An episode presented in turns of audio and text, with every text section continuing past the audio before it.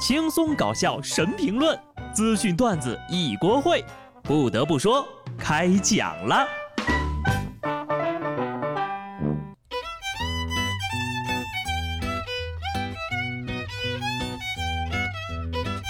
哈喽，听众朋友们，大家好，这里是有趣的。不得不说，我是机智的小布。节目的一开始呀，先给大家提个醒。不知道你们有没有看前两天的焦点访谈，报道了一起海南警方破获的诈骗案，说海南三亚的宋女士呀，接连收到两条提示短信，自己的银行卡分两次刷走了五万块钱。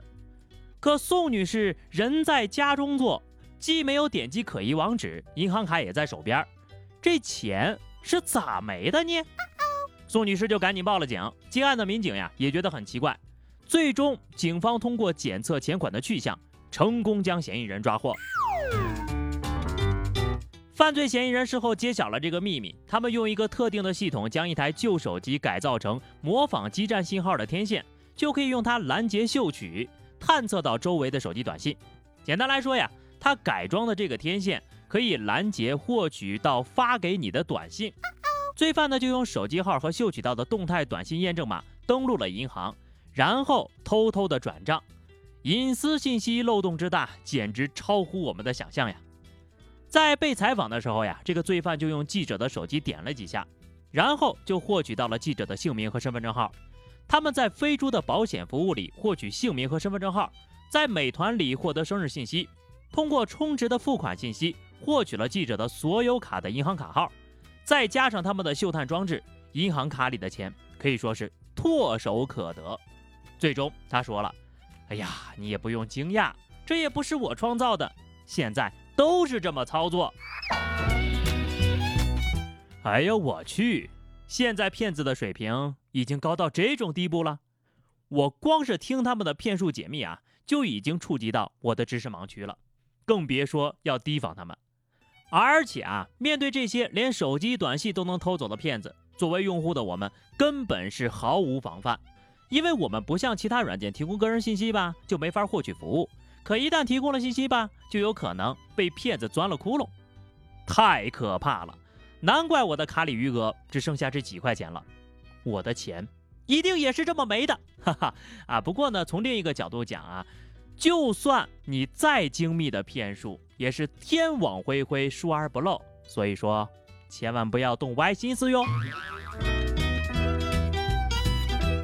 其实吧，成年人的快乐很简单，健康有钱；而成年人的幸运就比较复杂了，有才华、颜值高，彩票中奖，哼，至少得占一样吧。不得不说，彩票中奖是我在这几个里面最有机会取得的。广东中山一个彩票店主呀，为了贪小便宜，答应帮别人买的彩票却没有买。好巧不巧，顾客兑奖的时候呀，就发现自己的一组号码中了一等奖，七百多万。到投注站兑奖才发现，店主没有帮他下注。而是 P 了一张图，把这个假的彩票啊截图给了他。店主呢事后提出私赔十五万，其中五万呢还要分期付款。最终该店主一审获刑一年。听到了吧？能中奖的彩票那都是 P 的，请大家不要梦想着靠彩票一夜暴富了。哈，我也是实在不能理解呀，这个店主图个啥？图亏个十五万吗？顾客更亏呀，七百九十万瞬间缩水到了十五万。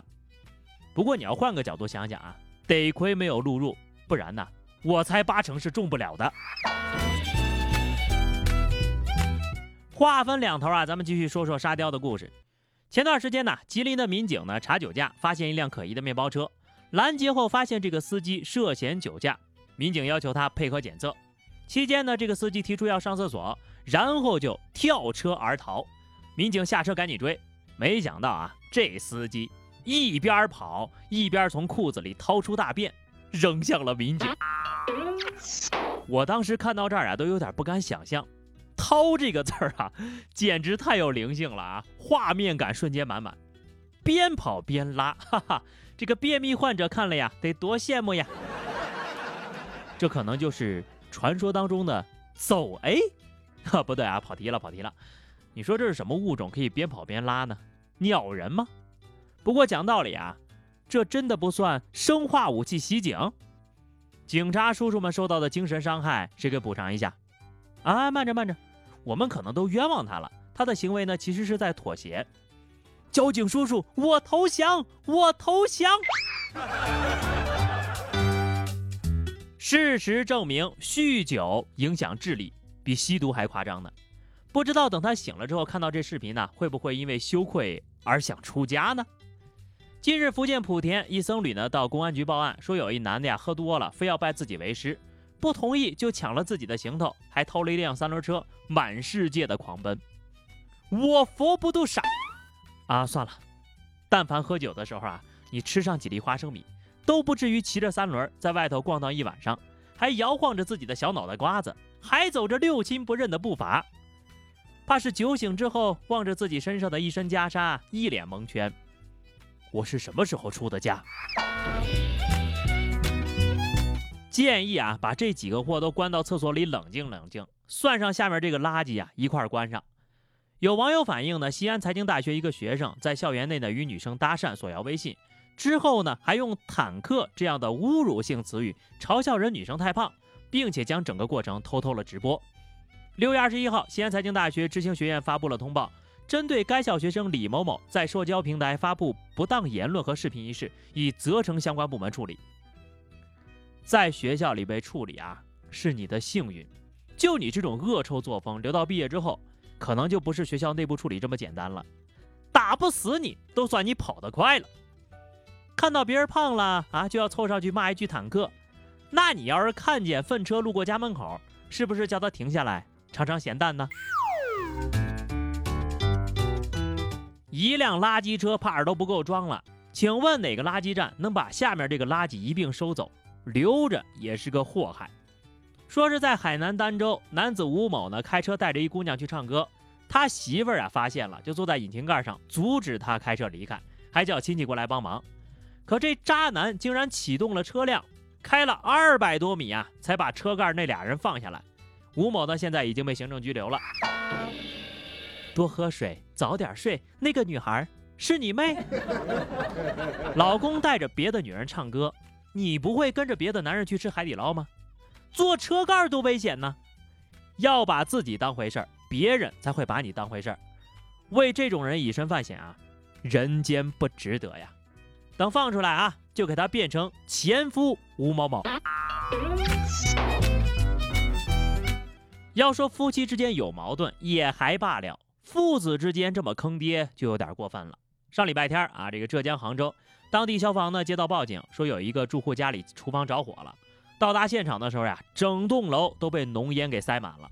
经过消防人员的紧急处理，烟雾慢慢消散。起火的原因就是呀，这儿子计划在父亲节给爸爸做个早餐啊，表达孝心。在锅里煮了俩粽子和茶叶蛋之后，就回屋休息了。等想起来呀。已经点着了，老弟呀，你笑起来真好看，像厨房的火一样。别人尽孝要花钱，你尽孝太费命了呀。只能说这个儿子笑得很深沉啊，让他的父亲过了一个一辈子都忘不掉的父亲节。这父子俩是过节呢，还是有过节呀？算了算了啊，这个节呢也算是过得红红火火啊！希望你以后呢吃一堑长一智，要提高安全意识，下不为例啊。最后呢是话题时间啊，端午节快到了，又到了甜粽子和咸粽子 PK 的时候了。今天我们就来聊聊吃粽子，你是喜欢吃甜口的呢，还是喜欢吃咸味的呢？理性探讨，欢迎留言。关注微信公众号 DJ 小布或者加 QQ 群二零六五三二七九二零六五三二七九，来和小布聊聊人生吧。下期不得不说，我们不见不散，拜拜。